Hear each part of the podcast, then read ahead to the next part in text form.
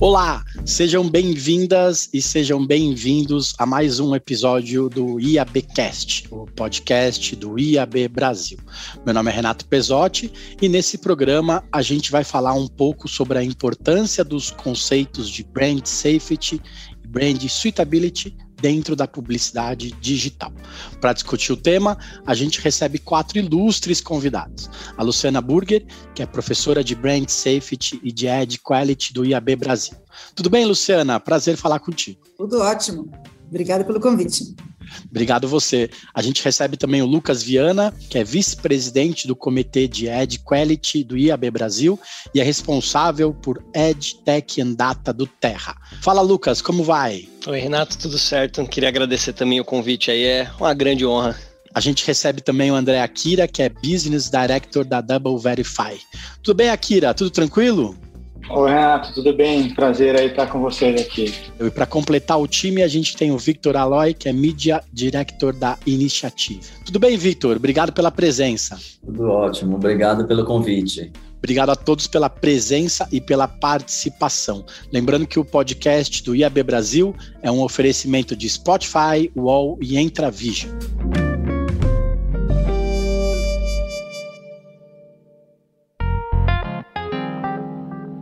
Colocar anúncios em ambientes brand safety sempre foi uma das principais preocupações dos anunciantes. Ter um anúncio veiculado em páginas ou contextos nocivos às marcas, como os conteúdos falsos e de pirataria, assuntos negativos ou polêmicos podem causar algum tipo de impacto ruim na imagem da empresa. Isso é uma preocupação latente. Luciana, até para colocar todo mundo na mesma página, né, eu queria que você falasse para a gente sobre os conceitos de brand safety e brand suitability e como que eles se complementam. É, também aproveita para falar para a gente sobre quais ferramentas que existem hoje para garantir isso na prática. Bom, pergunta cumprida, né? Bom, uh, gostei. Eu acho que dá para a gente falar bastante sobre isso.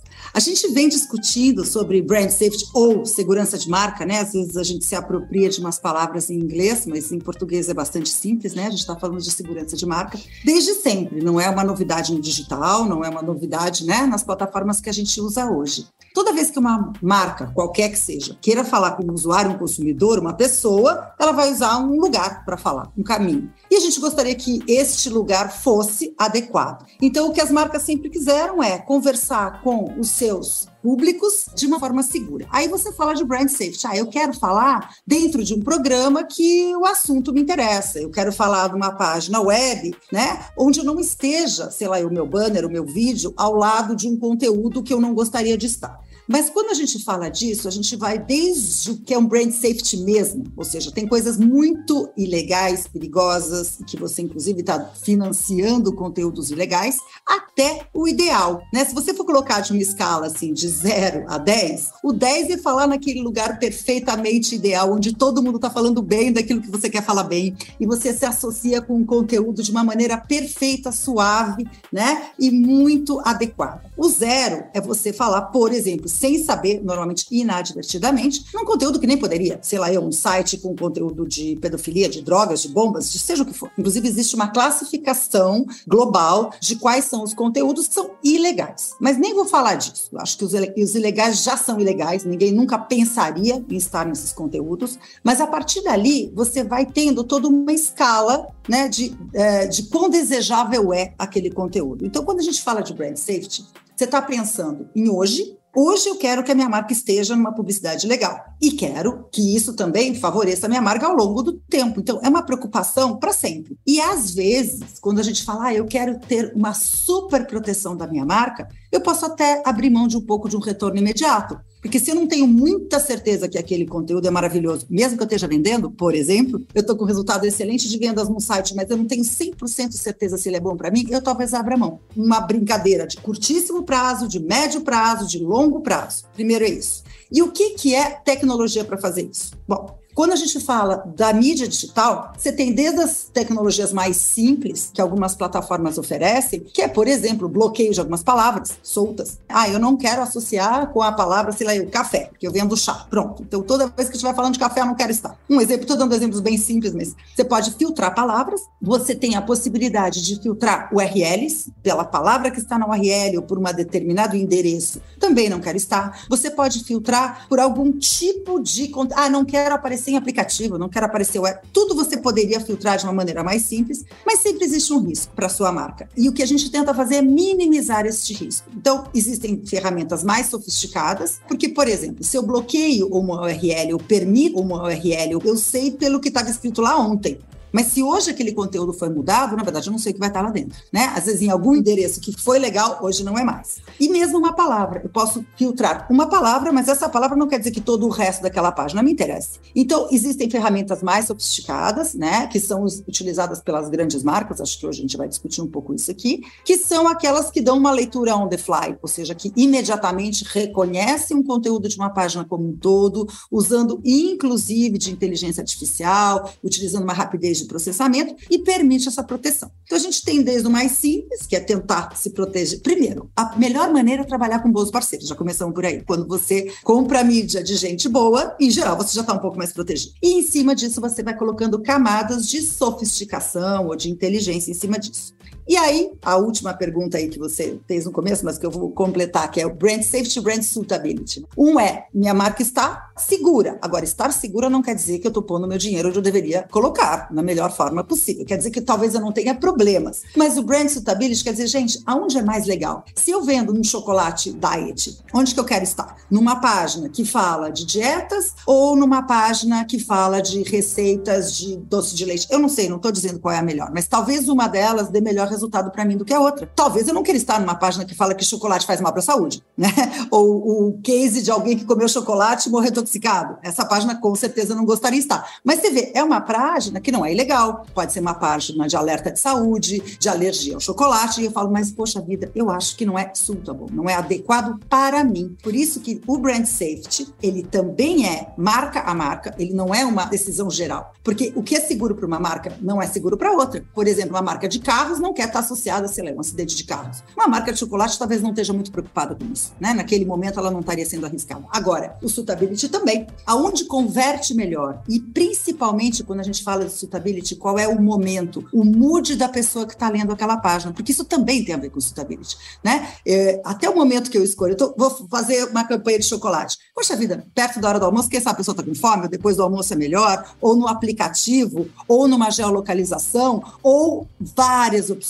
Então, é um assunto bastante amplo e que é um prazer estar aqui discutindo com vocês e vendo com as outras pessoas aí também do, do grupo né, a visão delas sobre esses assuntos. Obrigado, Lu. Lucas, fala um pouco para a gente como que o Comitê de Quality vem trabalhando essas questões, principalmente de tecnologia. Como que a gente tem feito para deixar ainda mais clara a importância do olhar humano no trabalho do comitê? Bom, acho que uma das principais mensagens que a gente quer passar ali no comitê, aí muito também com os aprendizados que a gente veio de, de outras gestões também, né? A Lu participou muito, né? Fez muito parte aí também dessa história. É uma questão de transparência, de levar essa conversa internamente e externamente também, né? Transparência com relação à própria relação, né, em si, com os clientes, com os parceiros e de levar essa comunicação para dentro de casa. A gente entende que é algo que é progressivo, é uma conversa que ela tem que começar, ela tem que acontecer acontecer. Vai depender ali do tamanho da tua operação, do nível de complexidade que você vai ter dentro de casa para gerir uma plataforma ou contratar uma plataforma. Tem vários tipos de controle né, que a gente pode ter para gerenciar esse tipo de coisa dentro de uma operação. E a ideia do comitê de Ed Quality explicitar ali quais caminhos você pode tomar para começar a levar essa conversa. Seja você num nível mais inicial dessa conversa, se o tema é novo, se o tema já está médio no seu conhecimento ali, mas é muito para construir isso de uma maneira que a gente beneficie toda a cadeia, todo o mercado, né? Levar esse tema já é algo muito importante ali para todo mundo, independente do nível de elaboração que consigam dar naquele momento. Acho que tudo evolui a partir daí. A montagem do comitê é para todo mundo que queira participar, né? Isso que é importante. Não é só para quem está bem avançado ou para quem está no começo, né? Qualquer empresa pode participar da, daquilo e aprender junto. É para todo mundo aprender junto, na verdade, né? Exatamente. A gente, inclusive, tem aí, se me permite complementar, contribuir um pouquinho mais, a gente tem, inclusive, essa toada de trazer a, alguns cases de mercado justamente para a gente conseguir dar paralelos ali para as pessoas, né? De, putz, como é que eu consigo trazer essa conversa internamente? Qual é a importância disso para o meu negócio? É para todos os níveis, do A ao cedilha ali, é para todo mundo conversar e para todo mundo levar isso como boa prática e dividindo tudo que der para a gente beneficiar o ecossistema como um todo mesmo. Legal. Akira, eu queria bater um papo contigo sobre essa questão da tecnologia, né? Existem muitos anunciantes que simplesmente negativam a palavra dentro do macrotema no lugar de usar ferramentas mais avançadas, né? Isso ainda faz a marca com que a marca deixe de aproveitar melhor a mídia, né? Como que a gente leva isso com eficiência, com a melhor tecnologia para os times dentro do universo corporativo? com cases, com exemplos? Como que vocês têm feito isso no dia a dia? Excelente, excelente pergunta, Renato, obrigado. É, como a Lu comentou, né, hoje nós temos muitas tecnologias disponíveis, então é, negativar uma determinada palavra-chave simplesmente para uma campanha, por exemplo, como a gente teve Covid atrás, como a gente tem guerra ainda, você vai estar fora de um monte de conteúdos que não são ruins para a marca, são conteúdos educativos. De repente, está falando dentro de um contexto de como o petróleo subiu né, de preço nesse contexto da guerra, mas tem a palavra guerra. Então, se você usa só keywords, você está usando o que há é, de menos eficiente hoje para poder fazer brand safety e brand stability. Então, quando você pega boas plataformas aí de soluções de brand safety e brand stability, existem as categorias. Então, primeiro você define quais categorias você pretende estar. Então, você quer estar fora, por exemplo, de um, conteúdo com tema alcoólico ou, ou no conteúdo infantil, ou é, num conteúdo de violência, de crime, você pode escolher onde você é, precisa estar. E isso dá toda uma flexibilidade para o anunciante trabalhar, inclusive, unidades de negócios diferentes. Ele pode ter produtos completamente diferentes para públicos completamente diferentes e contextos, né? completamente diferentes também. Então ele consegue fazer essa configuração dentro de uma plataforma, inclusive usando os recursos que a Lu também comentou, né, de negativar sites ou simplesmente uma parte do site. Então, no contexto que nós estamos hoje é político, você quer estar naquele site de notícias, mas fora da seção política você pode fazer isso, você pode estar dentro do, do site como um todo e vai é, sair apenas do segmento político. Ou negativar, que é um outro viés, por exemplo. É, nós temos é, clientes do segmento CPG e produtos de limpeza, por exemplo. Então, é, qual a eficiência de uma campanha que vai cair numa app que é para criança, né, para o público infantil? Tem esse outro viés também do Brand Safety Usability, que é evitar o desperdício, porque você está fazendo, não está sendo prejudicial para a marca, mas você está anunciando detergente para uma então não faz muito sentido. Então você tem várias camadas de proteções dentro das plataformas que realmente ajudam muito. E keyword, que é a palavra-chave ali, está no finalzinho disso. Então você usa como um último recurso. Então hoje realmente as plataformas hoje tem, tem muitos recursos disponíveis para o cliente trabalhar da melhor forma possível ali para ele. Inclusive com inteligência artificial, como a Lu comentou, trabalhar o contexto. Então, se você quiser fazer uma, quiser fazer uma campanha específica para um contexto específico, uma campanha, por exemplo, para conscientização do, do, consumo de álcool, você pode escolher especificamente né, as matérias, aquela, aquele contexto para poder colocar aquela campanha no ar. Legal. Falando em evitar desperdício, né? Eu queria conversar com o Victor um pouco. A, a iniciativa teve um case bacana com o Unilever, né? Principalmente em relação ao melhor desempenho dos anúncios e uma maior eficiência de mídia. Queria que você contasse para a gente um pouco como funcionou esse acordo com a empresa para que ela usasse melhor o seu investimento no digital. Certo. Então, nossa parceria com a Unilever vem lá atrás, né? a gente começou em 2014 a usar ferramentas, né? Lá atrás a gente focava muito em viewability, depois o mercado se moveu para brand safety, hoje a gente fala mais de, de brand suitability, né? Então, uh, já usamos diversas ferramentas do mercado e em 2021 a Unilever fez um acordo global com a Double Verify. Então, nós tivemos que migrar a ferramenta para a Double Verify é, e foi uma evolução do que a gente vinha fazendo, porque foi a primeira vez onde a gente implementou o pre-bidding. O que é o pre-bidding? A ferramenta vai bloquear um anúncio antes dele aparecer, quando ela detectar que ele não é adequado, não é seguro. Eu também concordo com a Luciana. Eu não acho, não sei porque a gente usa palavras em inglês se a gente tem a palavra em português. Então eu vou começar a usar seguro e adequado. É, então, assim, foi, é um, foi um desafio para a gente. Então, de que maneira a gente fez isso, né? A, a, o primeiro passo que a gente tem que fazer é criar o nosso perfil de segurança e adequação, digamos, né? O que é que a marca considera, né? É seguro, o que é que a marca considera adequado? Eu acho que o seguro, muitas vezes, a, a todo mundo está de acordo, tá? Ninguém quer estar tá relacionado a crime, a nada ilegal, mas o adequado aí já entra a questão de trabalhar quatro mãos juntos com os clientes, né? E Unilever é no, dos nossos clientes que a gente tem aqui na Initiative, a Unilever é o mais, é, digamos, exigente. Então, existem aí recomendações globais que a gente tem que seguir. Então, assim, a Unilever, para eles, tudo que represente algum risco, é, isso não vai ser adequado. Notícias de, de política, de religião, de é, notícias negativas, desastres, nada disso. Então, tudo entra dentro desse perfil que a gente não considera adequado. Então, a gente criou esse perfil lá na Double Verify.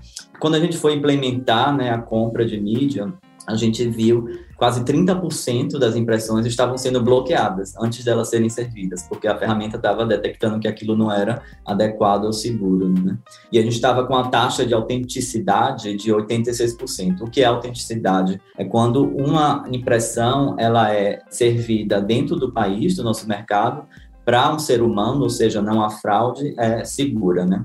A gente teve um desafio muito grande de aumentar essa taxa de autenticidade e de reduzir a taxa de bloqueio, porque é um desperdício, né? Então a gente estava perdendo escala, né, e perdendo investimento também. Então a gente fez diversas otimizações, é, foi um trabalho feito junto com a Double Verify, junto com nossa mesa de mídia programática e junto com todos os veículos, né, onde a gente compra, tá? E a gente conseguiu reduzir, né? Em alguns meses a gente reduziu essa taxa de bloqueio bloqueio para 2%, o que a gente mantém até hoje, a gente gosta de manter essa taxa de bloqueio baixa e a taxa de autenticidade perto de 100% mas foi um trabalho aí que durou alguns meses até a gente entender de onde estavam vindo essas impressões e é, otimizando na ferramenta de compra e na ferramenta de verificação para a ferramenta entender se a gente não tivesse mais esse problema, tá? E o, o legal de tudo é que a gente pode é, investir esse dinheiro, né, em impressões é, válidas, autênticas. Então, usar uma ferramenta aí de terceiros, o cliente vê às vezes como um tech fee, né, mas eu acho que é um investimento, na verdade, porque a gente vai estar tá garantindo que a gente vai estar tá entregando a nosso anúncio em um ambiente seguro, em um ambiente adequado para um ser humano e um,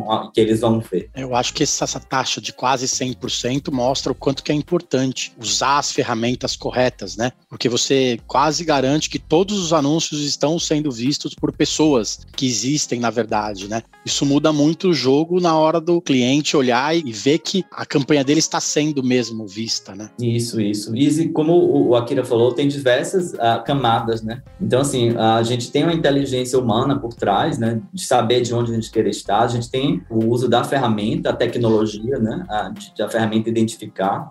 E a gente também não deve depender só da ferramenta de compra, das palavras-chave e tal. Por exemplo, para a Unilever, a gente, a vida inteira, a gente teve listas de exclusão. Então, a gente via um canal no YouTube que não era seguro, coloca lá uma keyword, por exemplo, teve guerra na Ucrânia, vamos adicionar essa palavra-chave Ucrânia, que a gente não quer estar relacionado à guerra. Mas isso é enxugar gelo, né? Porque as coisas vão, vão, vão surgindo sempre. Então, a gente decidiu criar, em vez de lista de exclusão, uma lista de inclusão. Então, a gente já seleciona as sites, aplicativos, onde a gente quer estar, né? Porque, especialmente na mídia programática, o grande perigo está no long tail, né? Então, então, a gente continua trabalhando com algumas listas de exclusões de canais do YouTube de, de palavras-chave, mas a gente hoje também trabalha com listas de inclusão. E a gente reduz bastante esse risco, né? Porque trabalhando com ferramentas, com inteligência humana, com listas, a gente garante que a gente vai, é, não nunca vai sair num ambiente que não é adequado, né? Acho que nunca aconteceu, assim, a Unilever nunca saiu no Sleep Giants, então a gente vê que o trabalho aí é, vem sendo bem feito para garantir essa segurança e essa adequação aí né, por parte da Legal. Luciana, a gente está às vésperas das eleições, né? E a gente comentou aqui também que desde fevereiro estamos em guerra na Ucrânia e muitas marcas não querem aparecer em páginas que falam guerra na Ucrânia. Mas tem anunciante que acha que corre risco por aparecer nessas páginas relacionadas à política ou à situação internacional, mas anuncia em canais offline como jornais de TV aberta, anuncia na mídia impressa, onde a gente tem menos controle sobre o lugar onde que o anúncio vai aparecer e sobre o que, que vai estar do lado desse anúncio. Querendo ou não, a gente compra o anúncio para o dia seguinte e não sabe o que vai acontecer naquele dia, né? Como que é balancear isso e mostrar que, na verdade, tudo é mais ou menos parecido? Eu acredito que tem uma questão importante na mídia digital que separa um pouquinho do resto, né? Você fala, bom, a gente também tem um anunciante no intervalo do, sei lá, do jornal X na TV e onde está se falando disso tudo, né? E a pessoa está lá. Um entendimento também do público de que não está diretamente relacionado, que não está financiando aquela notícia. Quando a gente passa para o ambiente digital, primeiro, o próprio público não entende a questão de random ou de rede ou de não foi proposital ou não estou financiando. Então, para começar por aí, você tem um risco maior para a marca por um desconhecimento do público de como funciona a mídia no ambiente digital, que é o que um pouquinho que o Vitor falou aí, né? O Sleeping Giant, outras associações que ficam tentando identificar onde, sem querer, algumas marcas acabaram financiando quem não gostariam, porque no digital, se você não tomar cuidado, isso pode acontecer. Quando a gente entra num ambiente de polarização política, como a gente tem agora, essa preocupação é maior ainda. Independente da visão política da empresa, normalmente ela não quer estar associada a nada relacionado a isso, e muito menos, lógico, a conteúdos agressivos, polêmicos e ruins. E aí a gente volta naquelas táticas todas. Na mídia digital, quase que você tem uma obrigação a mais, porque sim, trabalhando com redes, trabalhando com long tail, você tem o risco de parar num lugar, uma, uma mídia em algum lugar, não necessariamente ilegal, mas desconfortável, né? É uma mesa onde você não quer estar sentado naquela conversa. É mais ou menos isso, quer evitar aquela mesa. Mas a gente tem uma questão que é mais importante até do que isso. Quer dizer, como evitar tudo isso? E evitar 100% é meio ilusório, né? Achar que você vai conseguir 100%. Mas o que, que hoje a gente recomenda, que principalmente nesses momentos, é você ter esta conversa e ter protocolos. As marcas precisam, a gente está vendo aí esse exemplo do que, que eles falaram, existe um protocolo. Nós vamos cuidar, vamos ter essa ferramenta, vamos bloquear isso, vamos fazer um wishing list, né? Vamos agir rapidamente, vamos, se se tiver uma denúncia, eu não tenho dúvida de que a Unilever, vão, em dois segundos, vão estar retirando aquilo e vão estar tentando explicar que não foi proposital. Então, assim, este protocolo, nesse momento de tanta polarização, é fundamental. O que não pode? Não pode não conversar internamente com a marca, não conversar com as agências e não trazer a avaliação de todas as tecnologias possíveis, desde de quem você compra mídia, as próprias DSPs e tudo isso, e sempre que possível trazer um parceiro de tecnologia avançada para te ajudar nisso. É 100% seguro? Difícil. O que é 100% seguro hoje em dia? Mas você tem que ser 100% focado em fazer o seu melhor. E se aí escapou alguma coisa, você fala, gente, olha só, a gente tentou fazer tudo isso, né? Avião também cai mas tem todos aqueles protocolos de segurança para que isso jamais aconteça. Então, acho que essa é a grande preocupação maior agora, é conversar sobre o assunto. Legal. Ter bons parceiros, como você falou no começo do, do papo, é extremamente importante, Sim. né? Eu até chamo o Lucas para o papo por causa disso. A gente lembra que no auge da pandemia houve um receio das marcas e estarem ao lado de notícias sobre Covid, por exemplo, né? O Akira até comentou sobre isso. Mas depois todo mundo começou a perceber que, na verdade, as pessoas apoiavam as marcas que estavam nos assuntos de Covid porque elas estavam ajudando a gente a entender melhor a situação. Aí o mercado também entendeu que precisaria apoiar as notícias sobre a doença, para principalmente para levar os esclarecimentos ao público em geral. Quanto mais informação sobre o assunto, melhor. Lucas, como que o publisher fica nessa? Porque no momento o cara fala, ah, não quero estar tá lá, no outro momento o cara fala, ah, não, agora eu quero estar tá aí. Como que vocês levam isso para os anunciantes também? Renato, acho que boa parte aí do que o André, o Victor, a Lu comentaram ilustra bastante aí como todas as pontas têm uma responsabilidade grande em se adequar a esse tipo de movimentação ela vai acontecer. É um ambiente que está mudando com frequência, ele vai volta, vai mais um pouquinho, volta mais um pouquinho, ele está toda hora mudando. O principal papel do publisher nesse, nesse tipo de ambiente, eu vejo um papel duplo ali, mas não no sentido de papéis conflitantes, eles contribuem, né? Ajudar o anunciante, ajudar o cliente, o parceiro a chegar no resultado e ter um caminho menos tortuoso aí para se adequar e para entregar o resultado que ele quer dentro desse ambiente que está sempre mudando. O principal ponto Acho que é esse. Então vai passar por transparência, vai passar pelo que a gente consegue oferecer de suporte, seja pelo olhar humano, pelo olhar da tecnologia. Recentemente mesmo, a gente tem entrado muito com uma comunicação aí falando do ponto de vista do, do Terra, né, que é a operação que eu conheço, levando a bandeira de MediaTek. E acho que isso tem muito de usar esse arcabouço técnico que a gente tem abaixo de uma das maiores telecoms do Brasil, que é tentar trazer soluções, ferramentas e o que a gente tiver em casa mesmo para dispor ali, seja para levar a discussão para o mercado também e ajudar quem está participando aqui com a gente, quem vem fazer contato, como a gente atingir esses resultados de maneira próxima, usando tecnologia mais rebuscada, por assim dizer, ou mesmo no dia a dia da operação, ajudando a fazer as adequações, a entender as movimentações, garantir um conteúdo de qualidade e garantir que a gente está chegando num resultado melhor possível ali para todo mundo. Eu acho que tem que colocar as ferramentas na mesa, né? Akira, isso é um ponto importante. Hoje a gente precisa de uma inteligência muito grande para não desperdiçar a verba do cliente. Contexto hoje é tudo, como você já comentou, de campanhas de conscientização que às vezes não entram nas páginas que deveriam estar, porque a palavra foi negativada ou a URL foi negativada. Hoje, se não tiver contexto, se perde muito, muita verba nessa questão também, né?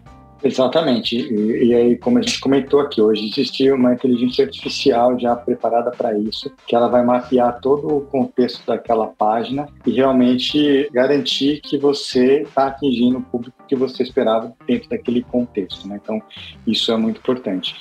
E também, como o Vitor comentou, quando a gente fala ah, é um custo, né? O Vitor até comentou, o cliente às vezes encara uma solução dessa como um custo, mas na verdade realmente é um investimento que tem um retorno altíssimo. Isso é uma camada a mais e eu entendo que o mercado como um todo, os anunciantes, estão cada vez mais atingindo um nível de maturidade é, ideal e vão colocando essas tecnologias, né? Mas é uma solução que ela vai trazer um retorno do investimento, senão não faz sentido você ativar também a plataforma.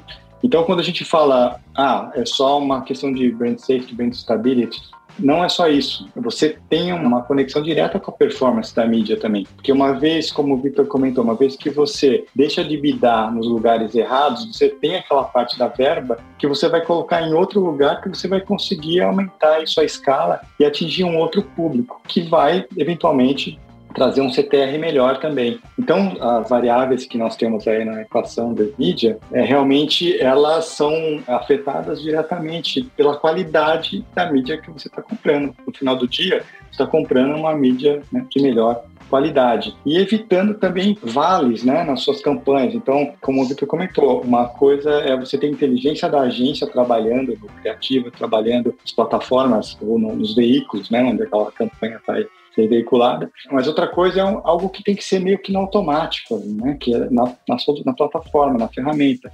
Então, se você coloca uma campanha no ar e de repente ela cai num site de fraude por acaso, porque está todo mundo suscetível a isso, você num dia você pode perder metade da sua verba ali, né? Num site de fraude. Ou num outro caso de outro índice CPG também que a gente teve que foi 80% do tráfego né, foi é, fora do Brasil e a campanha era para o Brasil. Ou seja, você tem que ter o seu o time de mídia trabalhando com a inteligência que é necessária, né, que o anunciante sempre existe, com os KPIs dele, e deixar essa, a ferramenta, a plataforma, trabalhando essas questões que é, dependem mais de tecnologia e vão no automático, a partir do momento que você define ali os padrões. Né. Legal. Vitor, conta pra gente, já que o Akira comentou dois ou três exemplos que você tinha falado, como que é esse debate quase que diário com os anunciantes para mostrar que, na verdade, isso é um grande investimento para a empresa, né? E que, além de tudo, o consumidor vai estar lá do outro lado e vai falar assim, nossa, esse anunciante tem a minha cara, né? Toda página que eu entro, ele aparece de alguma forma com alguma coisa que tem a ver comigo. Como que é esse debate quase que diário com as marcas? Para a Unilever, isso já é algo bem estabelecido, tá? Porque a Unilever é, lidera, não só nacionalmente, mas globalmente, essa parte de brand safety, sustainability. Então, assim, com esse cliente que é mais maduro, digamos, a, a conversa é bem avançada, tá? Eu dou exemplos, por exemplo, uh, saiu guerra na Ucrânia, na hora a gente já adiciona, entendeu? Eu já sei que a Unilever não quer isso, então eu nem pergunto para eles, já é algo automático que a gente faz, a gente adiciona e depois só a linha, tá? Com outros anunciantes eu vejo que ainda é, existe essa visão como um custo e tal, e que a gente tenta demonstrar dessa maneira. Isso vai trazer melhor eficiência. Tá?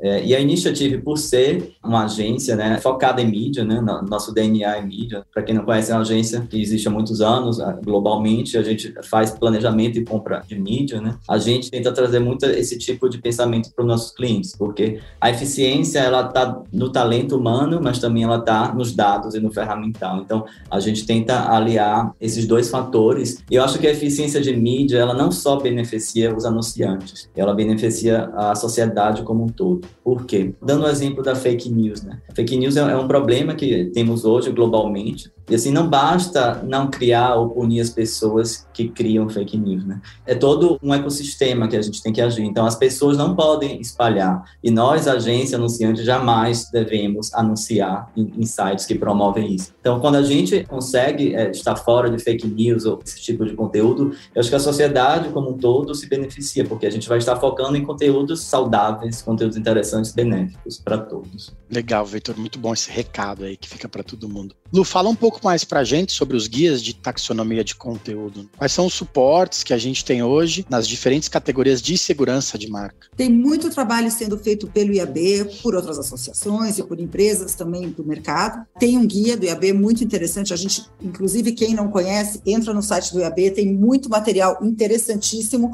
sobre brand safe, sobre edge quality, que são coisas meio parecidas também, né? A qualidade da publicidade e a proteção da marca, elas andam de mão dadas. Tem um guia que ajuda tanto os protocolos, como fazer para você se proteger mais, e inclusive o nível de risco que você corre para cada tipo de categoria, desde categorias mais graves, gravíssimas, até categorias que simplesmente você não gostaria de estar, não necessariamente isso é ilegal e etc. Então tem toda uma taxonomia, uma divisão. Por exemplo, tem alguns conteúdos que não são proibidos, mas são altamente indesejáveis. Uma marca que trabalha com álcool quer dizer, você não é que você não pode trabalhar em alguns conteúdos, mas tem que ter certeza que ali não vai ter criança, né? Você tem que ter certeza que você não vai estar falando com o público errado, por mais que o veículo te diga isso, você tem que pôr um, uma camada a mais de segurança, que no fim das contas a responsabilidade é sua também. Então esses guias estão aí para ajudar esse protocolo. Tem guias também dentro do material do IAB explicando a iniciativas de veículos globalmente para ter certeza de que aquela página é daquele veículo mesmo, é de TXT, tem outras iniciativas também. Então, sim, é complexo, tem muita coisa acontecendo, mas também tem facilitadores, né? Eu acho que o IAB está nesse processo. A gente também recomenda que se façam os cursos recorrentes do IAB, que todo semestre, pelo menos, tem cursos com relação a isso. E os guias já imediatamente você já pode baixar. O que a gente fala é, trabalhar em mídia, principalmente em mídia digital hoje, é muita responsabilidade. O que o Vitor estava falando, você pode estar tá financiando crime, você pode estar tá financiando pessoas do mal, em geral, por aí, vamos colocar por aí, tanto gente que está querendo fraudar as empresas, como gente que está querendo mudar a sociedade de uma maneira não correta. E as marcas, que são os donos do dinheiro, quem está por trás desse financiamento desse mercado, tem essa responsabilidade, uma responsabilidade não só com a própria marca hoje, mas é uma responsabilidade o que vai se falar da minha marca no futuro, o que, que a minha marca fez. A Unilever é um caso de marcas pioneiras que estão nesse processo já há bastante tempo, globalmente, para fazer tudo que é possível. Então, esses guias, eles trazem também essas experiências, né, que já essas grandes marcas a nível internacional já desenvolveram. E para quem é novo, pequeno, não sabe muito bem por onde começar, o IAB também é para todas essas marcas. Eu acho que não é só para o Unilever, obviamente a Unilever às vezes tem Ou grandes empresas têm condições de usar algumas tecnologias que as pequenas hoje não têm, mas nem por isso não tenho várias coisas que já pode começar a fazer. Por exemplo, analisar melhor suas campanhas. A partir de uma boa análise da campanha, você já vai ver se tem, tem uma coisa esquisita ali. Então, quando tem uma coisa esquisita, vai atrás. Por exemplo, que ele comentou, gastar muita mídia em algum momento em uma mídia que não está dando resultado, tem muito material para ser feito. Então, a gente sugere que sim, entrem no site do IAB, procurem essas, tem guias de taxonomia. O que é de taxonomia, né? Tentando explicar todas as categorias que são proibidas, que não são proibidas, que são que se sugere que não se utilize e o risco para cada um. E além disso, ler também todos esses materiais que trazem essas informações também de o que o mercado local e global está fazendo, porque ao mesmo tempo que tem gente do mal querendo fraudar ou também não se preocupando com a qualidade, tem muita gente do bem. O que, que a gente quer? Segurança para a mídia digital. A gente quer que o mercado inteiro que vai para a mídia digital tenha confiança e bons resultados. Aí todo mundo cresce. As marcas, os publishers, as agências e tem tecnologia para isso. Legal, Lu. Como você disse, é complexo, mas é extremamente importante porque as empresas têm responsabilidade social sobre o que elas têm feito.